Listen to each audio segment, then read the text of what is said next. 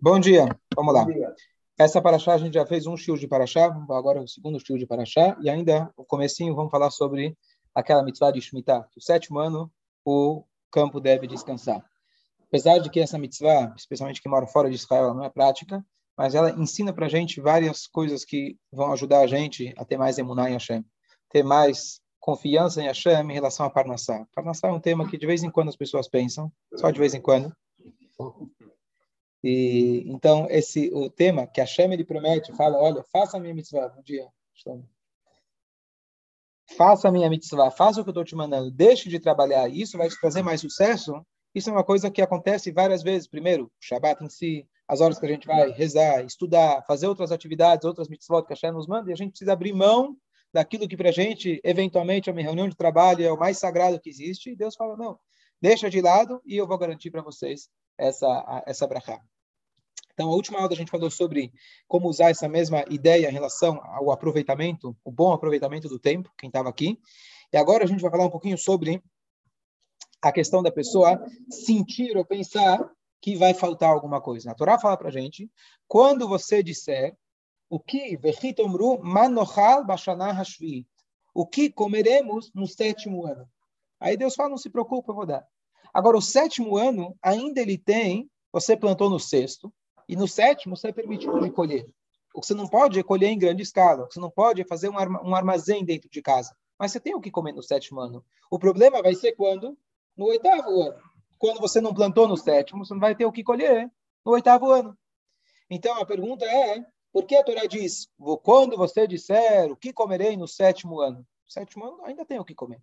Deveria falar o que você vai comer no oitavo ano.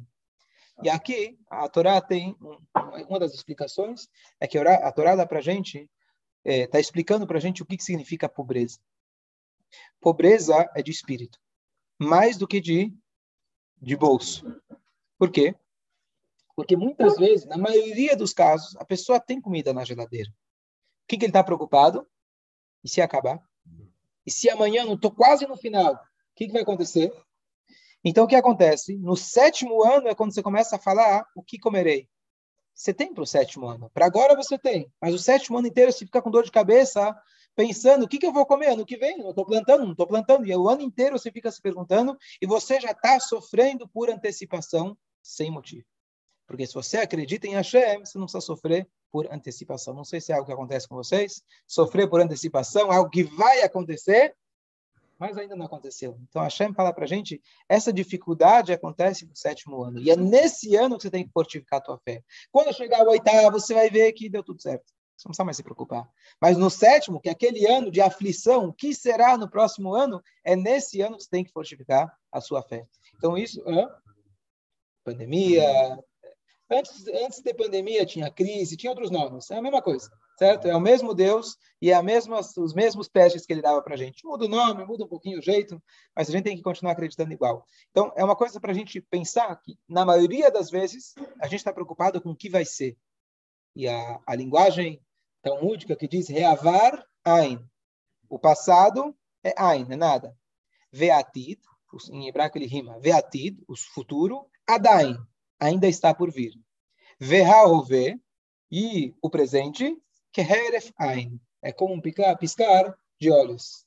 Daga Minain. Preocupação, por quê? Então, em hebraico, o cara lê muito bem. Vou repetir de novo em hebraico. Uhum. Reavar Ein ve'atid adain. Ve'ahove keref Ein daga Minain. Entendeu? Repete agora. em resumo, em resumo, o agora é como um piscar de olhos. Confia em Hashem, que ele está dirigindo o carro. Você só fica, coloca o cinto de segurança, você tem um bom motorista. Essa é ideia, é isso que essa mitzvah ela vem fortificar a gente. Imagina um Yodi. Essa frase, eu posso abrir, né, te procurar depois, com, o Google vai me ajudar e eu te mando exatamente Vai aparecer aqui, vai aparecer. Mas imagina um ano inteiro, você fica sem trabalhar. A aflição que isso dá. Não é a questão, às vezes é mais fácil, Deus nos livre a pessoa não ter o que comer, do que a pessoa ficar pensando o que, que vai ser no que vem, mas ficar um ano inteiro, todo dia você acorda de manhã, você vê lá teu campo, você vê aquilo que está. É, me lembrou uma história muito bonita. É, jeito. Obrigado. Rabino Shabbatai Slabatitsky, um rabino na Bélgica, Antuérpia. Na Antuérpia, ele é, ele é um rabino conhecido e ele conta umas histórias muito boas. E lá tem todo um mercado de diamantes. E uma das, das, das uh, missões dele é tentar conseguir convencer os lojistas para que eles não trabalhem no Shabat. O final de semana, como para o campo imobiliário, etc., é sempre o dia mais forte. Vendas.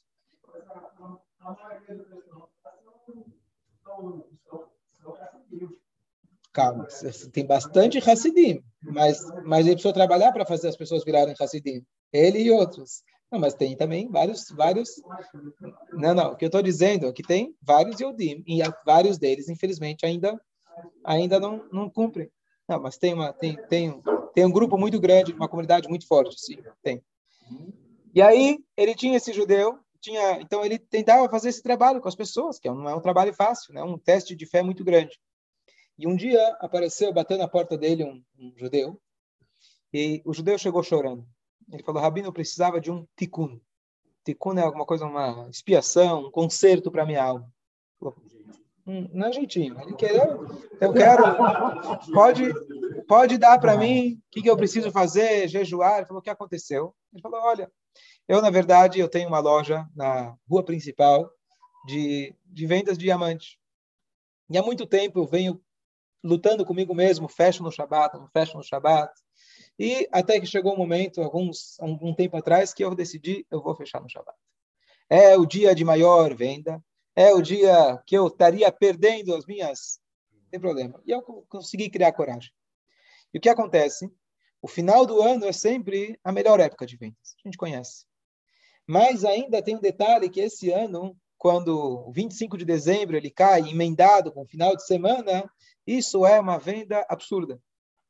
E para mim já estava difícil cumprir o Shabat. Mas quando chegou agora, nesse último Shabat, Shabat passado, era já esse final de ano emendado. E eu estava muito difícil para mim. Vindo pensando, né? Ele acabou abrindo a loja, está querendo. Ele falou, não. Acordei de manhã, era sábado de manhã, eu acordei, eu estava na dúvida se eu ia para loja ou eu ia para a sinagoga. Eu ia para a loja, eu ia para a sinagoga. E sem eu perceber, os meus pés me levaram até a loja. Eu não abri a loja, mas eu queria ver como estava o movimento. E eu vi que aquele teste estava muito difícil, estava muito difícil. Eu corri para casa, abri o freezer, abri uma 51, uma 96 e tomei ela até o final. Rabino, eu não fiz kiddush, eu não fiz a motzi, eu não fiz a reza, eu tomei ela até o final eu só acordei quando terminou o Shabat. Que tipo de Shabat é esse? Eu preciso de uma, preciso de um tikkun. O rabino começou a chorar e falou: Tomara o meu Shabat pudesse ser tão sagrado quanto o teu. Você não rezou, mas você sabe o teste que você acabou de passar? Você foi lá e se embebedou porque você viu que era o único jeito de você garantir que você não ia ter a loja. Ele foi, ele conseguiu passar esse teste. Tomara muitos Yodim pudessem ter esse mesmo Shabat tão sagrado como tem o Shabat. Hã? Não, você não pode lucrar no Shabat. Você não pode lucrar no Shabat. Nem vender ao custo. Não, você não pode. Você tem duas, tem duas proibições. Tem a proibição de você trabalhar, que teoricamente vamos dizer, tá, então eu não estou não, não tô no shopping, eu sou dono da loja. Você tem problema que seja feito o trabalho no Shabat também. A Torá fala, até mesmo o seu escravo, o seu burro, etc. Então, a única exceção que não é uma receita para ser repetida em casa. No caso que alguém já tem uma loja, ele não conhecia do Shabat.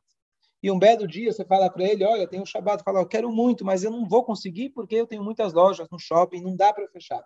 Então, nesse caso, que é a única coisa que está impedindo ele de ele cumprir o Shabat é porque ele tem a loja dele, então se faz um esquema de colocar um sócio não judeu, e é uma coisa complexa de se fazer, se faz com o rabino, mas isso é literalmente, em último caso, para incentivar a pessoa a poder cumprir o Shabat, e você faz isso até que a pessoa possa ter emuná suficiente, dizer eu vou fechar no Shabat, e eu vou, não vou mais me preocupar. Mas isso realmente é só numa situação que a pessoa já tem. Alguém, duas semanas atrás, mandou mensagem para mim falou: estou querendo fazer, estou querendo abrir uma loja, etc. Como faz aquele esquema com o? Eu falei: não tem esquema nenhum. Não existe esquema nenhum. Você não vai abrir a loja já contando com isso. Não existe. Ótimo.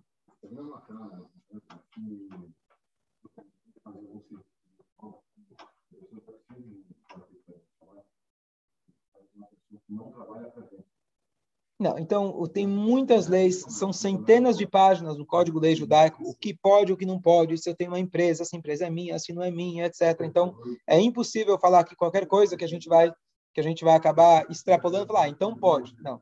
Tem tem coisas que podem, por exemplo, eu tenho uma empregada na minha casa e ela lava a louça no Shabat com esponja, por exemplo. Ninguém mandou ela usar esponja. Se ela quiser, ela pode lavar com algum outro tipo de material que não seria proibido no Shabat. Então, tem vários detalhes a respeito de um, goi trabalhar no Shabat para você. Mas, assim, como negócio, uma loja, etc., não tem saída. Saída é alguém que já tem, e agora, infelizmente, só agora que ele ficou descobrindo o Shabat, então aí você faz um esquema para poder, na verdade, incentivar aquela pessoa.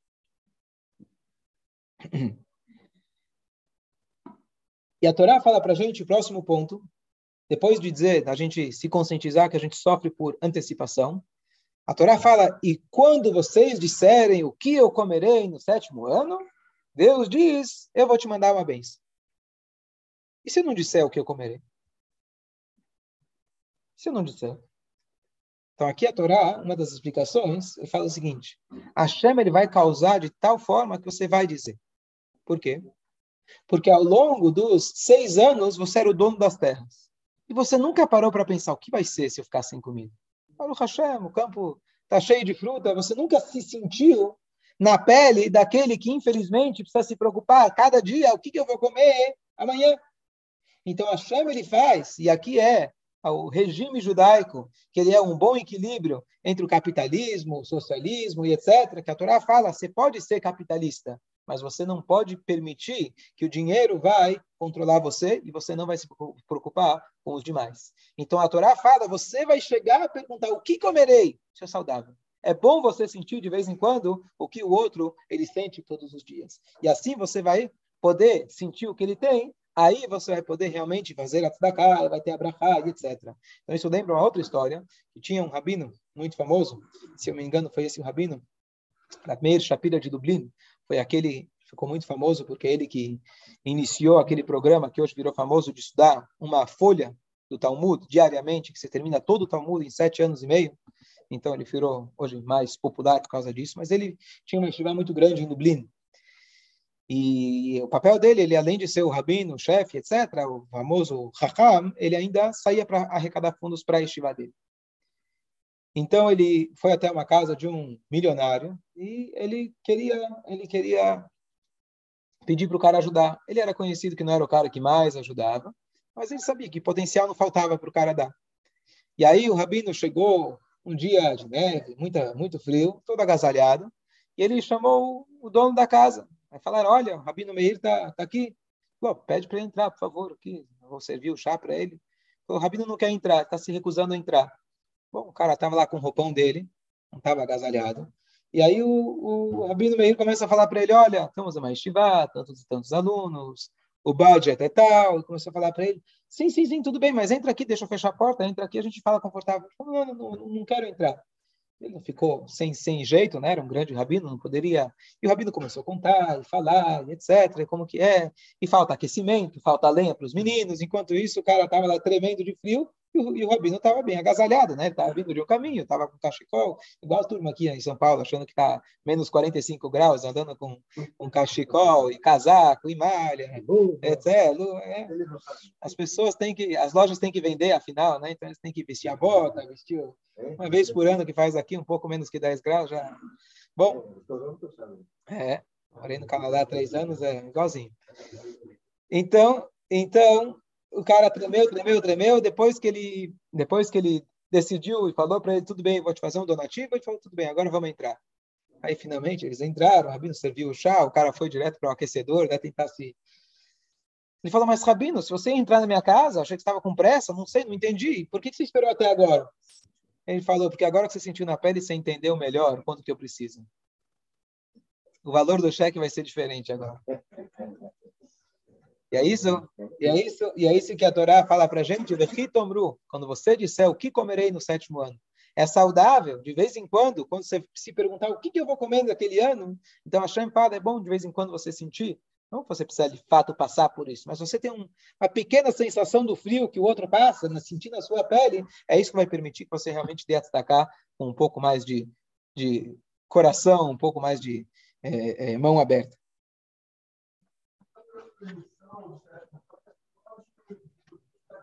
Sim. Mineração, nem se pensava nisso, mas é, talvez já tinha, é, já tinha. Sim, sim. Não tem problema, é só, é só guiduleikar, que se chama. Ou seja, é, é, grãos, produtos, produtos agrícolas. Pecuária não tem problema, não. Não, não tem problema pecuária, mas pecuária tem várias outras leis. Você tem que dar o décimo para Hashem, e o mais velho, você não pode fazer ele e a mãe no mesmo dia. E tem várias outras leis. Mas a lei de Shemitah é para o campo. Para o campo, sim. É o descanso.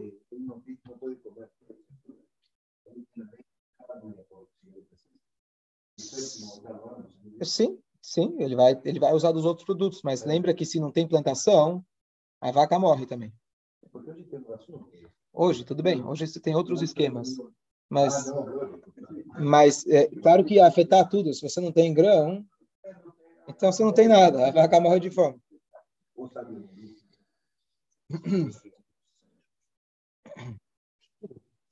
A Torá fala para a gente uma das coisas, a linguagem é Vechezak Tabó. Quando você tem um Yehudi, e a Torá descreve aqui uma situação que a pessoa, Deus nos livre, ela tem que se vender como escrava pode acontecer, Deus nos livre, no pior das situações, quando uma pessoa não tem parnassá, não tem como conseguir um trabalho. Então, vamos ver, vamos dizer, ele tentou se oferecer para trabalhar por horas, por um serviço, ele não conseguia. Então, no pior das situações, a pessoa poderia, em último caso, se vender como escravo. O que, que significa se vender como escravo? Então, no caso, por exemplo, de um Yehudi, então ele chega e fala, olha, você quer me comprar?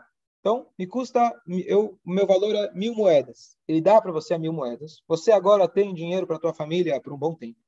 Ainda ele vai sustentar a sua família.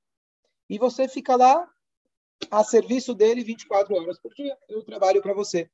Tem vários direitos que você tem, inclusive quando é um escravo, Eved um escravo servo, a palavra é servo judeu, ele tem todos os direitos que você tem. O que, que significa isso? Se você viaja de primeira classe, quer levar ele de babá para os seus filhos, você não vai colocar ele na econômica. Ele vai com você na primeira classe. Quando você pede um caviar, você não vai dar para ele arroz e feijão. Você vai dar para ele caviar. Quando você compra uma cama de pena de ganso para você, um travesseiro de pena de ganso, não sei os nomes, com fios egípcios, você vai comprar um a mais para o seu servo também.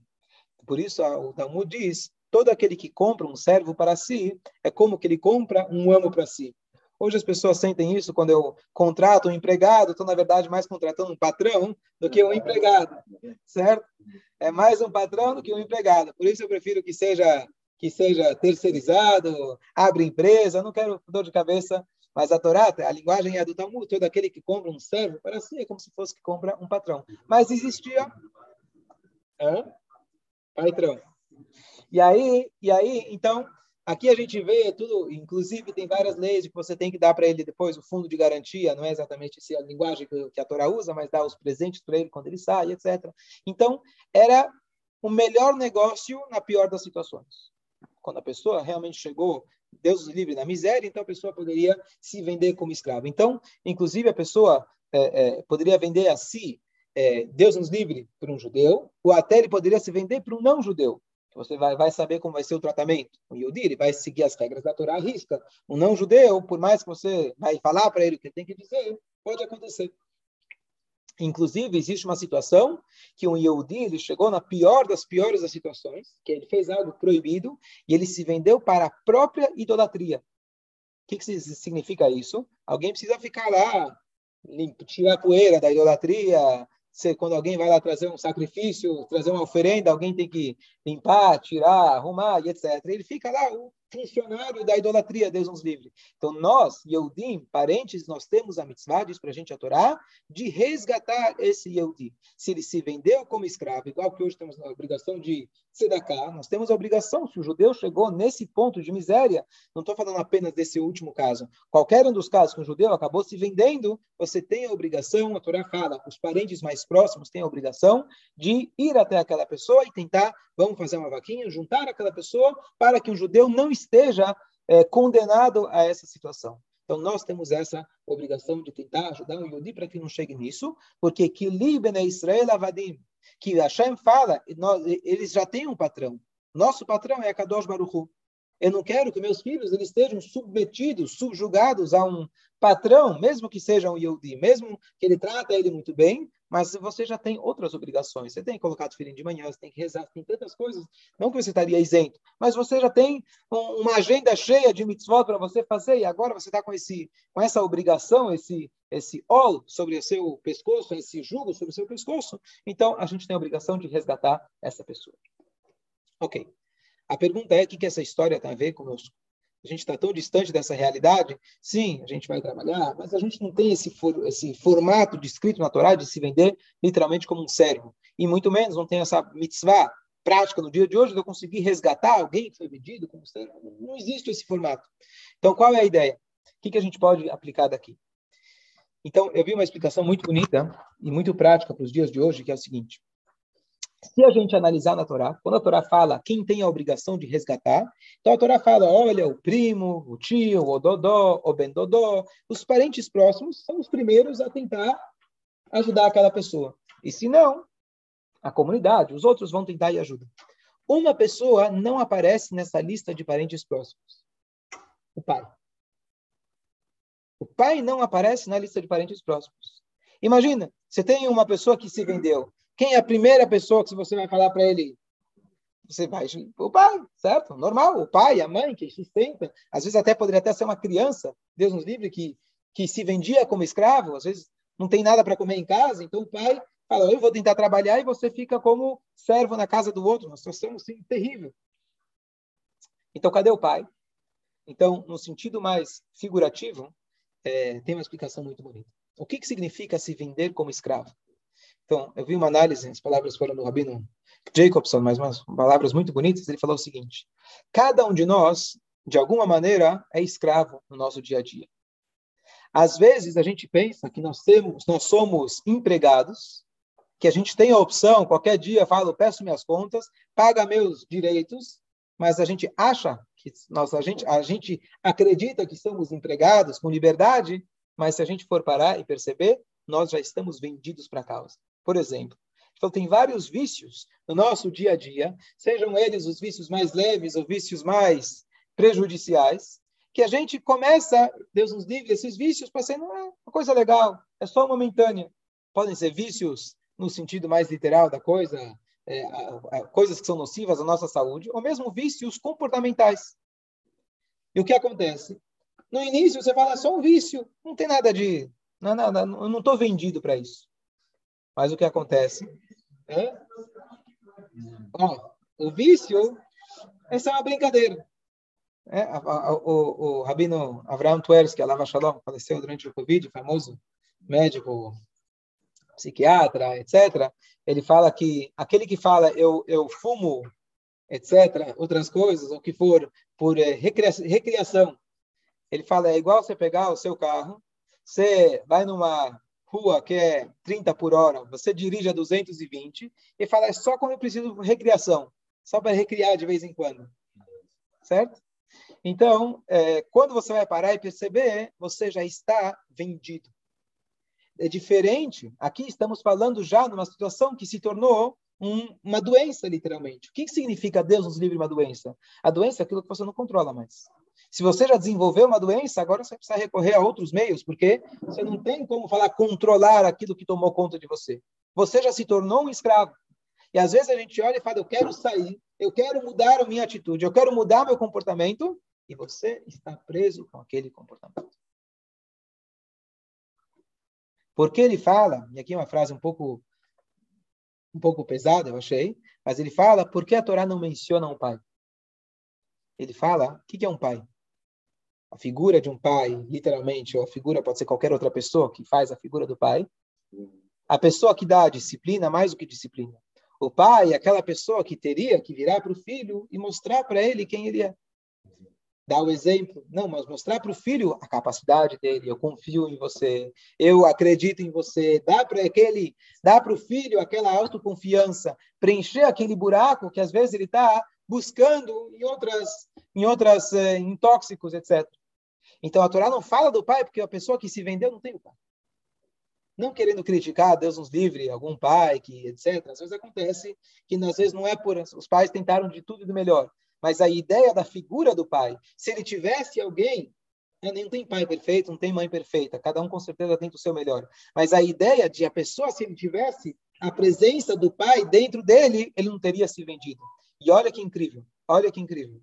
Yosef Atzadik era uma vez um irmão, era uma vez uma família. Você tinha vários irmãos que quiseram, faziam bullying com o irmão dele, ao ponto de querer matar o irmão dele. Lembram dele?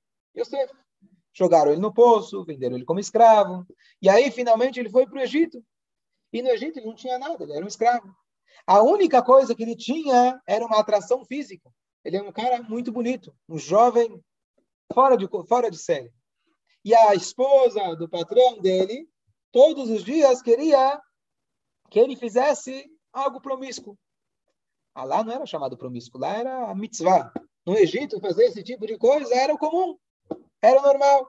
Então você é um jovem de 17 anos, te convidam para ficar na capa da revista, da moda, e falam para você, você não vale nada, mas você tem uma chance de você finalmente sair dos seus problemas de maneira fácil, de maneira e vai avó abait lasot melachtor, diz para a gente a Torá, ele vem para casa fazer o seu trabalho. Tem uma machloket, uma discussão no Talmud, o Tratado de Sotá, que a gente está estudando agora, entre Pesach e Shavuot. O que, que significa que ele veio fazer o trabalho? Tem uma discussão entre os dois sábios, Rav e Shmuel. Um diz que ele veio trabalhar, o outro diz que ele veio fazer o trabalho que ela estava tanto insistindo com ele. Todo dia ela colocava uma roupa mais provocativa. Todo dia ela tentava de bem ou de mal. Já vinha com um chicote na mão para tentar forçar ele, literalmente, para estar com ela. E ele se recusava. Até que um dia, conforme as opiniões, ele falou: chega, não dá mais. E na hora H, quando ela pegou ele e falou: fique comigo, diz para a gente a Torá que ele viu, os nossos sábios que interpretam o passo da Torá, que ele viu a imagem do seu pai. Ele viu a imagem de Jacob vindo. E aí ele falou, não posso fazer isso.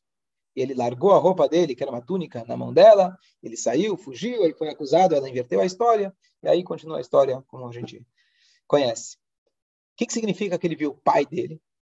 Não conhecia o pai dele? Não será que não tinha um cartão postal, uma foto na carteira dele, o pai dele, da família, coitado? Alguma coisa talvez ele tinha uma recordação, quer dizer, ele viu o pai dele. Então tem duas explicações.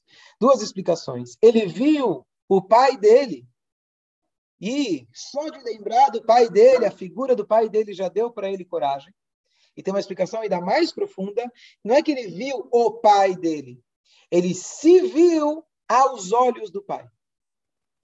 Aquele pai que sempre colocou confiança, aquele pai que sempre deu crédito para o filho, aquele que enxergava um futuro, aquele que o tempo todo enxergava, quando ele contava os sonhos, o pai esperava chegar o momento da grandeza de Yosef, ele falou: Não posso frustrar o meu pai. Não só por ele, ele está longe, está milhares de quilômetros, está milhares, mas estava centenas de quilômetros de distância. Nunca ninguém vai saber, não sei nunca se eu vou ver ele de novo. Mas não vou frustrar aquela confiança que ele deu em mim. Eu não vou frustrar a mim mesmo, porque eu sei que eu tenho potencial maior. Então a Torá não menciona o pai aqui na questão da pessoa se vendeu como escravo. Então, às vezes, não é aqui para culpar um pai e dizer, olha, se alguém tem um filho, se alguém alguma coisa fez errado, é culpa do pai. Não é isso. Mas cada um de nós pode procurar essa força dessa figura de um pai. Pode ser Kadosh Baruch Hashem é pai dos órfãos, Hashem é pai dos órfãos, às vezes físico, às vezes órfão espiritual, órfão emocional. Às vezes a pessoa não teve aquele pai que deu para ele aquilo que ele precisava. Então aqui a gente aprende da Torá que a melhor maneira, a melhor prevenção é a gente realmente dar para aquelas pessoas, para esses jovens, etc., aquela sensação que de fato eles estão procurando. Alguém que vai acreditar neles, alguém que vai depositar fé, alguém que vai mostrar para eles o verdadeiro potencial. E essa é a maneira da gente conseguir libertar a pessoa. um escravo não consegue se libertar sozinho. Como que vai se libertar? Se o escravo ganha dinheiro, o dinheiro vai para o patrão. Como que ele tem? Como que o escravo pode deixar de ser escravo? Ou se passou o prazo, conforme descrito na Torá, ou se veio alguém de fora e falou: Eu quero resgatar esse escravo. Quando alguém está preso, você precisa de alguém com a chave do lado de fora para poder vir e abrir a porta. Então, às vezes, a gente acha que nós estamos apenas como funcionários, a gente faz algum acordo, uma sociedade com Yetzerará, a gente fala, tudo bem, eu vou com você hoje, amanhã você vem comigo na sinagoga, hoje eu peco com você, amanhã você vem no Yom Kippur, hoje eu peco com você, depois do Matzedaká, e estamos numa sociedade razoável, né? Peco um pouco, acerta um pouco, e aí vamos, certo? Não, não, não. Ele vai te capturar, ele vai te capturar. Ele vai te levar para casa como escravo, ele vai te acorrentar e você não vai ter mais saída. E é isso que acontece quando a gente repete determinadas atitudes. Certas vezes, a gente tem que, a primeira coisa, se conscientizar que a gente virou um escravo. E quando você para e pensa nisso, fala, será que eu vou me deixar? Por isso dizem, não lembro qual é a frase, mas nos acólatras anônimos, que não frequentei por muito tempo, não lembro como que era. mas acho que tem lá os 13, 13 passos, são? 12, 12 passos, tá vendo? Eu já estou no 13 terceiro, já. Mas a primeira coisa, que a pessoa que é viciada, ele tem, tem que se conscientizar que uma vez viciado, para sempre viciado. Então, então não tem saída? Não. A ideia é que você, a vida inteira, você vai ter que ficar distante. Nunca você vai falar, bom, eu era viciado, mas agora já superei, agora eu posso tomar um pouquinho só que não vai acontecer nada. Não se arrisca. Tenha consciência que você é um escravo. E aquilo, se você chegar perto, vai dominar você. Então, essa consciência já é o primeiro passo para você sair. Então, a Torá fala para a gente, saiba que você é um escravo. Se você se vendeu, etc., nós temos, quem está fora, a obrigação de resgatar aquela pessoa, e aquela pessoa, o primeiro passo que ela pode dar é se conscientizar que ela é escrava. Então, vale a pena, quando eu li isso, fiquei bem é, impressionado com essa explicação, começa, começa a pensar nas nossas atitudes, que a gente, às vezes, se convence que são passageiras. Na hora que você fala, peraí, tem uma força que está mandando em mim. Quem gosta de ser escravo? A linguagem do Talmud é que Avda behefkeira nihalei. Um servo, ele preferia muito mais estar livre. Quem gosta de ser escravo? Você está me dizendo que eu sou um escravo? Não, eu vou sair daqui. Você está me falando que nessa empresa eu sou escravo? Eu não quero sair, então vou procurar outro. Então, quando você olha para si mesmo, você fala, uau, eu tenho uma força que me domina e eu não consigo sair dela. Não adianta pensar. Se você pergunta para qualquer pessoa, assim dizem, não sei, não perguntei tanto, você consegue parar de fumar? Qualquer hora eu consigo parar. Já parei tantas vezes? É. Mas se eu quiser, se eu quiser, eu paro. Eu só não quero. Mas a hora que eu quiser, eu paro. Se conscientiza que não é tão fácil assim. Na hora que você se conscientizar, conscientizar está certo ou não, na hora que você se conscientizar, eu não consigo parar, opa, então acho que eu preciso procurar ajuda. Já é o primeiro passo. Então aqui a Torá fala para gente, não sejamos escravos, nós somos escravos de Hashem, já fomos vendidos, vendemos nossa alma para Kadosh Baruchu, nós temos o melhor patrão do mundo, ele quer o nosso bem, e na hora, o, o, o escravo ele tem uma vantagem muito grande, ele não tem responsabilidade. Então, quando eu estou ligado com a Kadosh Baruchu, eu não preciso me preocupar com a Parnassá, com nada. Faça o que ele quer de você e ele vai se preocupar com o resto. Shabbat Shalom. Que chabes, que chabes.